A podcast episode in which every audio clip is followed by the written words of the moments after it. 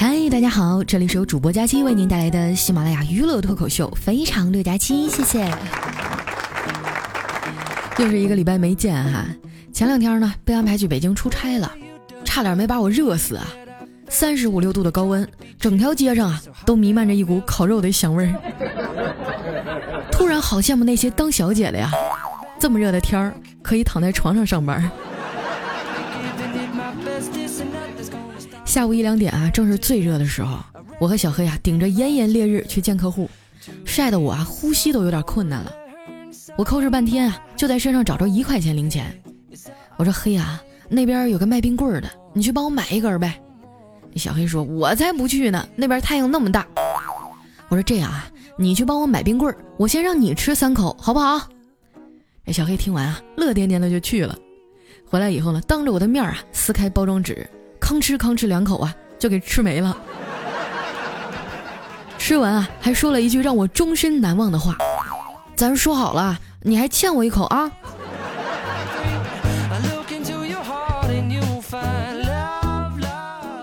办完事儿啊，我俩去车站等车，每个人啊都挂着汗珠，一脸的烦躁。这时呢，旁边一哥们儿啊，忽然猛回身，恶狠狠地给了后面那人一个大嘴巴子。哇！当时我们都看呆了。后面那人啊，手里的镊子都打飞了。啊，原来是个小偷，估摸着啊是刚才夹人家钱包的时候被发现了。完了，这小偷啊就哭丧着脸说：“不就夹个钱包吗？你至于打这么狠吗？”那哥们儿啊恶狠狠地说：“钱包？你他妈夹着我蛋了，你知道吗？”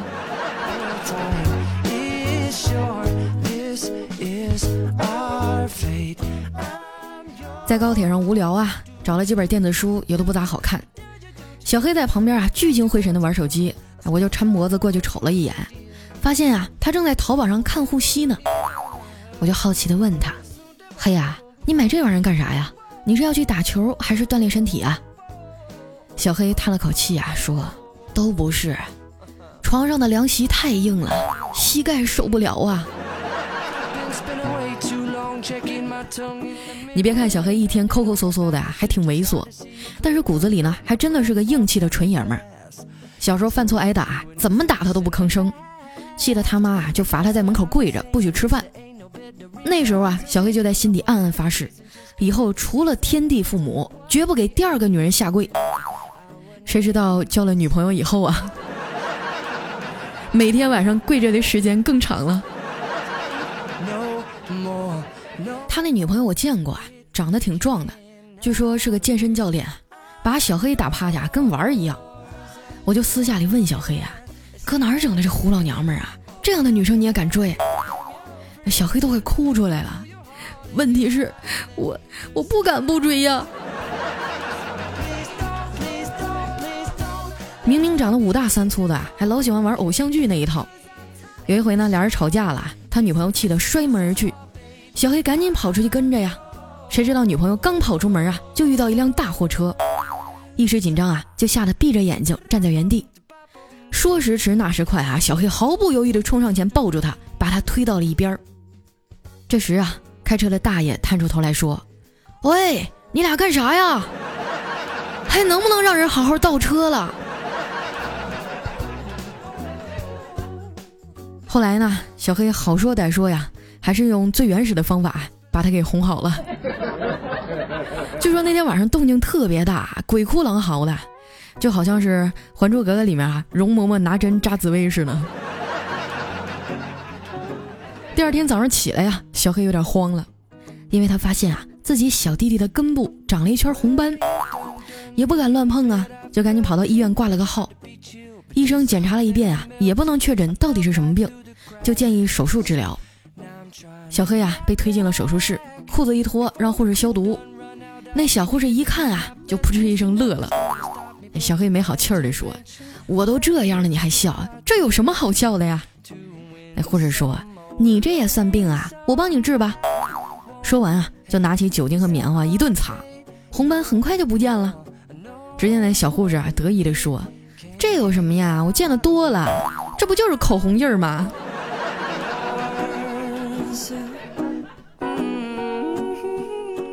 其实相处久了，觉得他女朋友人还挺不错的。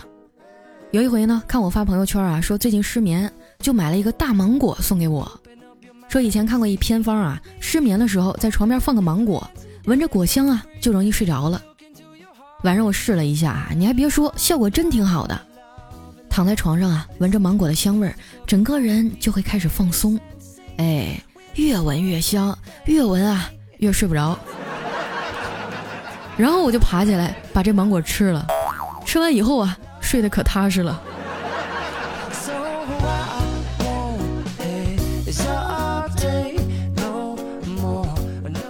有一天晚上啊，我睡不着觉，就去附近的小吃街转转。正巧在一个烧烤摊前啊，碰见了小黑，带着女朋友过来撸串儿。他女朋友啊，攥着一把竹签子啊，笑得特别开心。我拍拍小黑的肩膀啊，意味深长地说：“如果一个女孩啊，在最美好的时光里，愿意跟你来吃地摊儿，还笑得这么开心，那就说明这家店的味道啊，肯定错不了。”话音刚落啊，就听到女朋友招呼服务员：“老板，再来五个大腰子，十个串儿。”哎呀，心疼我黑哥呀！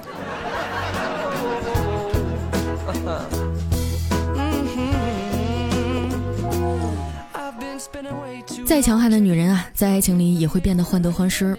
所以熟了以后啊，他女朋友就经常跑来找我聊天，分享一些女生之间的小秘密。有一回呢，他在微信上问我：“佳期，自从我和小黑突破了最后一道防线，他对我就越来越冷淡了。”经常大晚上的去公司加班，你说他是不是不喜欢我啊？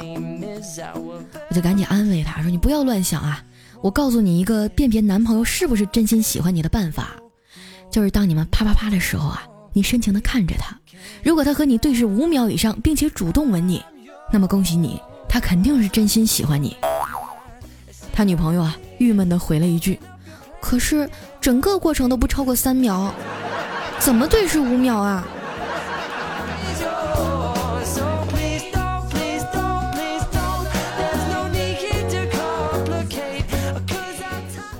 大夏天的呀，带着一身赘肉太辛苦了，每天躲在空调房里啊都不敢出来。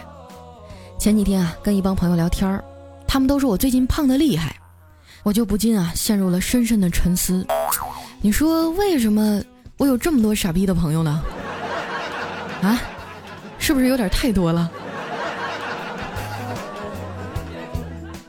我曾经发誓啊，要在夏天来临之前瘦成一道闪电，但是后来呀，很遗憾的失败了。我有着一颗减肥的心啊，和一个吃货的胃，他们俩天天 PK，闲着没事啊，掐指一算，哎呀妈呀，今天胃又赢了。小黑劝我啊，不要难过，就算是瘦成闪电又能怎样呢？毕竟一道闪电四米宽呀。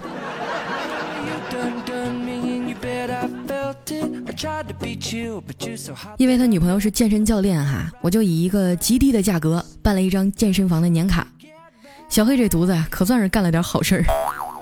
中午休息的时间呢，我就换上运动服啊，去了健身房。练器械之前要先热身嘛，我在跑步机上把速度调到六，跟着跑了一会儿。可是坚持了不到五分钟啊，我就不行了。终于理解当年我们班上的波霸为啥总是翘体育课了。跑步真的是太痛苦了，就感觉哈胸前好像挂了两个铅球，晃得我头晕呐。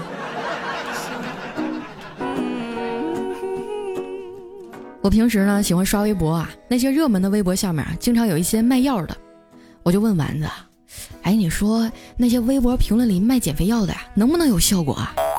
丸子说，当然有效果啦，真的，我上次买了一盒啊，送给我情敌，他一个月就胖了二十多斤。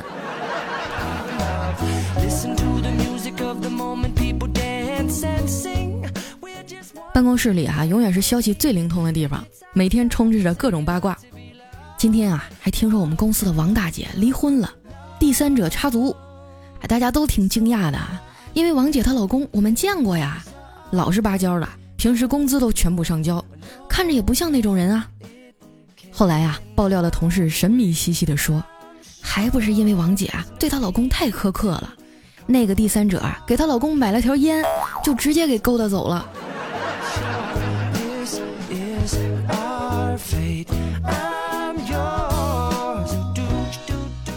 这几天啊太热了，一出门就哗哗淌汗。甭管你化了多美的妆啊，反正出去十分钟就变成素颜了。晚上下班的时候啊，路过怪叔叔的车，我看车窗擦了挺干净的，就走过去照了照，拿粉扑啊拍了拍脸，又掏出来口红。这时候呢，车窗玻璃啊突然降下来了，怪叔叔在里面面无表情的看着我说：“小赵啊，已经很好看了，我可以把车开走了吗？”这把我尴尬了啊，愣了半天都没说出话来。叔叔无奈的说：“要不我顺路送你回家？”我赶紧说：“哎，不用不用，领导，我们家在大西边呢，您别折腾啊，谢谢您啊。”那叔叔挥挥手说：“，上车吧，我真顺路，反正这座城市的东南西北啊，我都有房子。”到了小区门口啊，我千恩万谢的下了车，准备往家走。平时啊，这门口顶多有几个乘凉的老大爷在那下象棋。今天不知怎么的，竟然围了一群人。一打听才知道啊，原来是有人要跳楼。那怪叔叔也忍不住啊，下车过来看看。听说这人啊是过来打工的，本来家里就穷，在工地上辛辛苦苦大半年啊，好不容易到了结账的时候，结果啊包工头跑了。这穷的实在活不下去了，就爬上了顶楼，打算一死了之。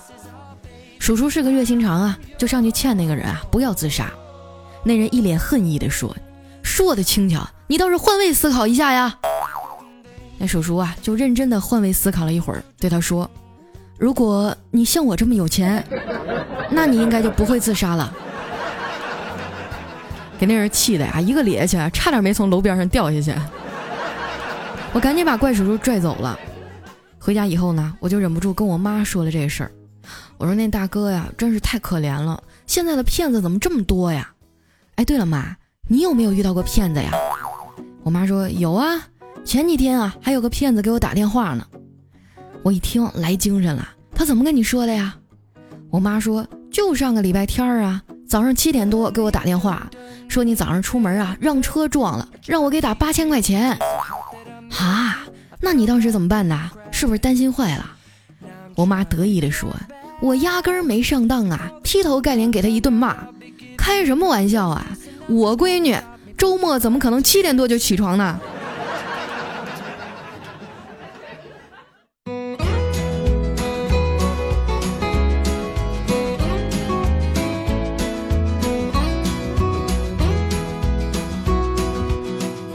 一段音乐，欢迎回来，我是卖肥皂的小女孩哈利波特的佳期，谢谢。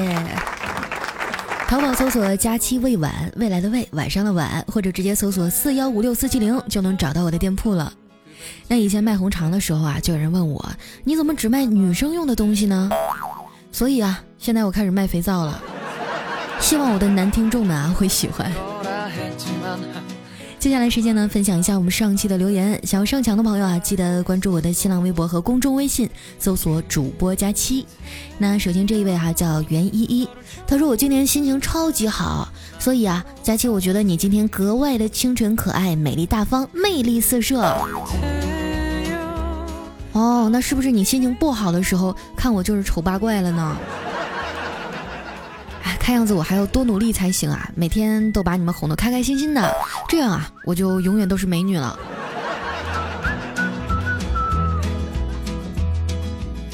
下一位呢叫佳期别闹，我有药。他说有一哥们儿啊去这个名表店买表，这老板娘过来呀，看他穿的破破烂烂的，就不是很热情。结果呢，他点了几块表啊，说都给我包起来。这老板娘一看，嚯，几百万啊，马上就来了精神，问他支票还是刷卡呀？这时呢，这哥们儿背过身去啊，悄悄地从包里拿出了丝袜和手枪。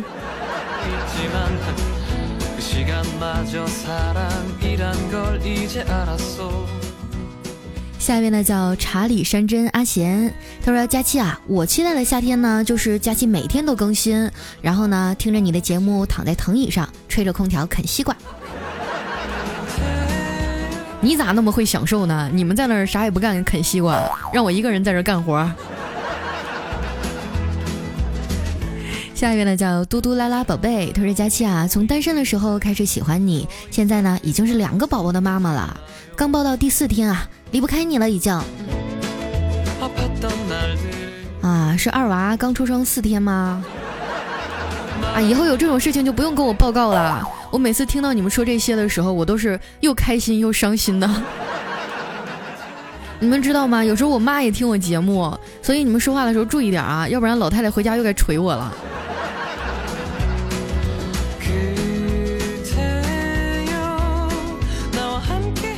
下面呢叫神人不死，他说佳期啊，嗯，你能不能跟你们电台说说啊，把这个首页换成暗色的吧？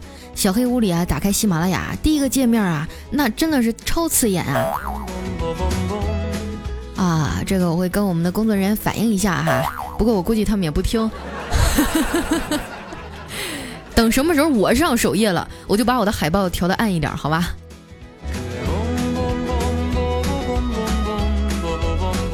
下面呢叫任性的休止符，他说佳期啊，可喜欢你的自述了，总能在里面找到共鸣。喜欢你四年了，看着你从纯的像牛奶一样到现在的巫神，哎，我和女朋友啊会一直支持你的，加油！不是，我就纳闷，我什么时候纯的像牛奶？我都忘了我自己当年什么样子了。下一位呢叫佳期贼可爱，他说佳期啊，第一次边听你的节目一边跟这个燕姑娘一起旅行，我希望她能听到，我喜欢她。佳期啊，剩下的就要看你的哦。哎，喜欢一个姑娘就要勇敢的去跟她表白呀，你这在我的节目里说，万一她没听呢？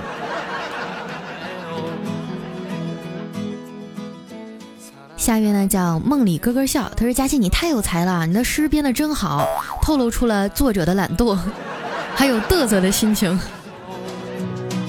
啊，您说的那就是夕阳西下，我就往那一趴是吗？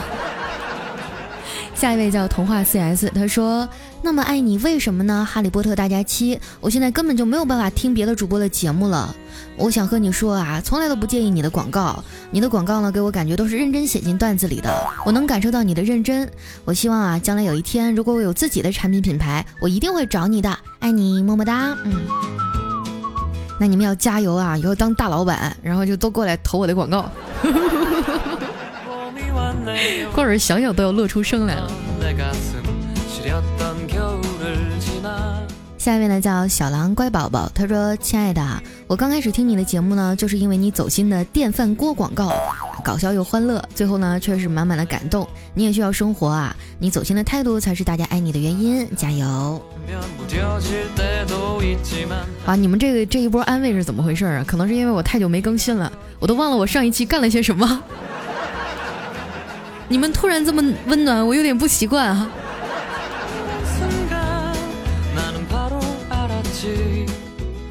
下面呢叫 S T A C I E，他说佳期啊，很多人都会说在睡觉之前听你的声音伴着入眠，我也是其中之一。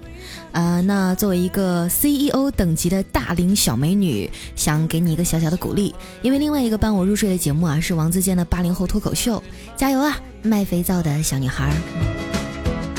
哇，我也特别喜欢听小王爷的那个脱口秀，但是这一段时间，嗯，在微博上看他似乎也经历了很多事情，不太开心。我一直都觉得一个出色的呃脱口秀表演者，或者是一个呃怎么说呢，一个搞笑艺人吧，他的内核都是悲伤的，所以我希望大家能多多的去关爱我们这些内心其实很脆弱的人。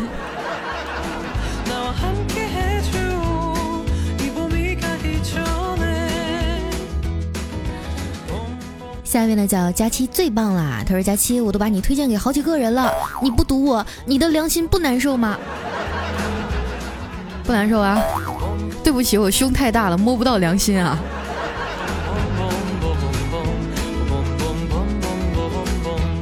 下一位呢叫专业路过，他说佳期啊，你知道吗？你是我见过最会做广告植入的主播了，我都想给我老板推荐跟你合作了。嗯，可是，可是我媳妇儿喜欢彩彩。啊，前面都是好开心，后面就好像往我的胸口来了一记大锤。没关系啊，你可以投他一期，投我一期。下一位呢叫九方紫园，他说佳期啊总是温暖美好，也希望我的留言可以在炎炎夏日温暖你，你感动吗？嘿，不感动吗？啊，你都知道是炎炎夏日了，你还要温暖我？你咋那么坏呢你？我现在最需要的不是温暖，而是冰块儿。下一位呢叫君子不弃，他说佳期啊，好喜欢你的清新脱俗，你的与众不同，你的声音，你的笑声，你的故事。那么问题来了，我为什么要留言呢？嗯，因为我也是个单身汪。不不不，你听好了啊，什么叫我也是个单身汪？就是你是单身汪，但我不是，我呢是单身贵族。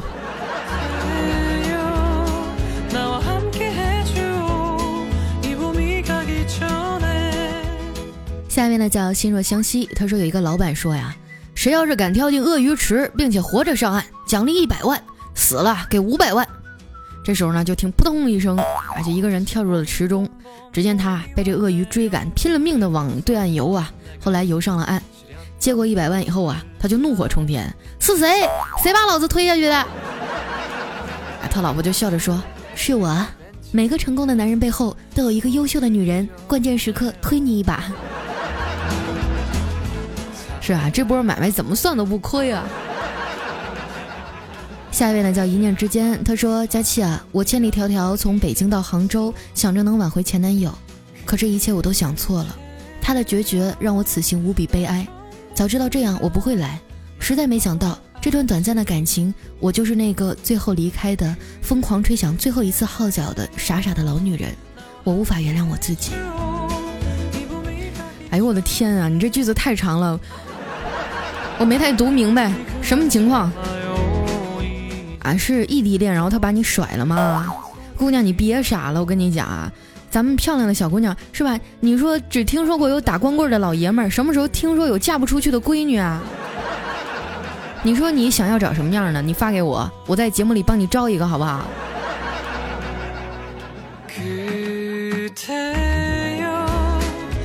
下面呢叫雨中梧桐树，他说我记不清啊是什么样的夜里第一次听到你的声音。总之从大一到现在听你的节目也快三年了，偶尔呢我也会把你曾经的节目再翻出来听一听。我很庆幸三年来有你的陪伴。有的时候觉得时间过得特别快啊，嗯，我已经快要三十岁了。我刚来喜马拉雅的时候好像才二十四吧。那个时候，整个人傻傻的，也不懂什么东西啊。当然，现在我懂得也不太多，我会讲的就只有段子了，其他的什么都不会。所以我常常想，如果某一天我不做主播了，我该怎么办？嗯，希望你们能给我一个机会，永远的陪在你们的身边。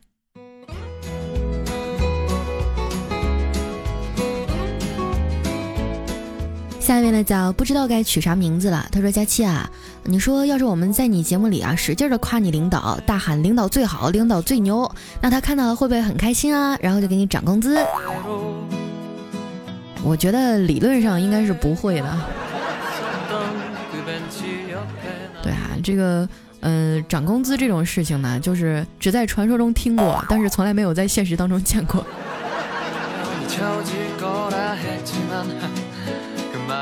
下面呢叫正贤梁云鹏于贤慕云月，他说：“佳琪你好优秀啊，那么漂亮，声音还这么好听，居然没有男朋友或者结婚，一定是太挑了。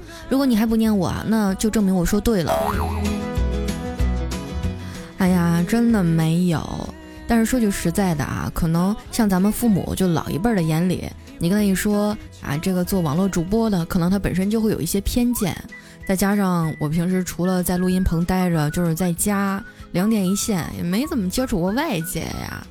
然后我又不太不太喜欢这个凑粉儿，因为我觉得你们把我想象的太好了，我会很自卑。如果有一天我见到了听众里面比较喜欢我的男孩子，然后他发现，哎，原来女神是这个屌丝样，然后他不要我了，那我肯定会很伤心吧。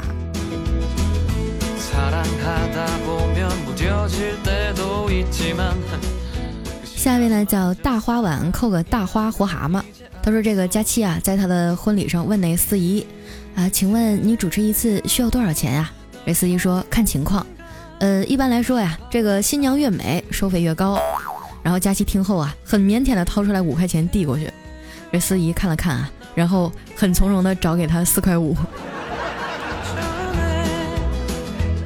们就使劲黑我啊！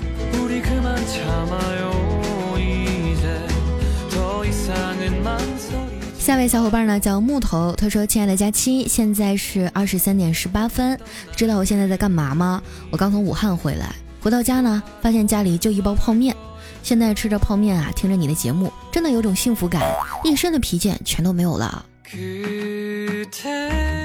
嗯，经常出差的话，在冰箱里放一些吃的呀，比如说呃，放点面包，放点牛奶、酸奶什么的。一个人一定要好好照顾自己啊。”下一位呢，叫回眸你笑容里的暖阳。他说最近才开始听佳期的，不过呢，一下听了很多期，很喜欢你的节目，很高兴认识你。听你的节目呢，感觉自己心情变好很多。身边的同事啊，都说我最近变得幽默了。哎，慢慢的，你身边的同事还会说你啊，变得流氓了。下一位朋友呢，叫将回忆酿成烈酒入喉。他说有一天啊，这佳期就问他老妈。有个姐姐又有个哥哥，为什么还会生我呢？哎，老妈就跟他说：“等你哥哥姐姐生出来之后啊，我们发现长得都太丑了。后来呢，我们就想生一个又可爱又漂亮的孩子。”哎，当时啊，佳琪听完就很兴奋啊，很骄傲的说：“妈妈，那为什么生完我以后就不生了呢？”老妈就叹了口气啊，说：“生完你以后啊，我们就不敢生了，一个比一个丑啊。”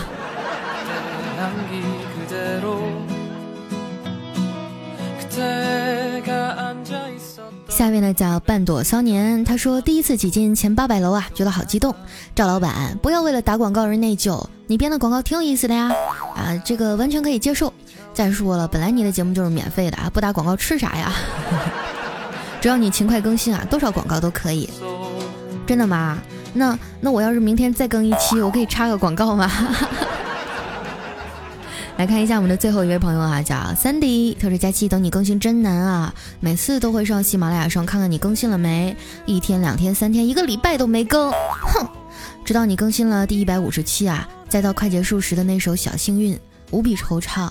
如果有一天你不当主播了，可能会难受很长一段时间吧。珍惜眼下，听好你的每一次节目给我们带来的快乐，很谢谢你，未来的路要加油啊！”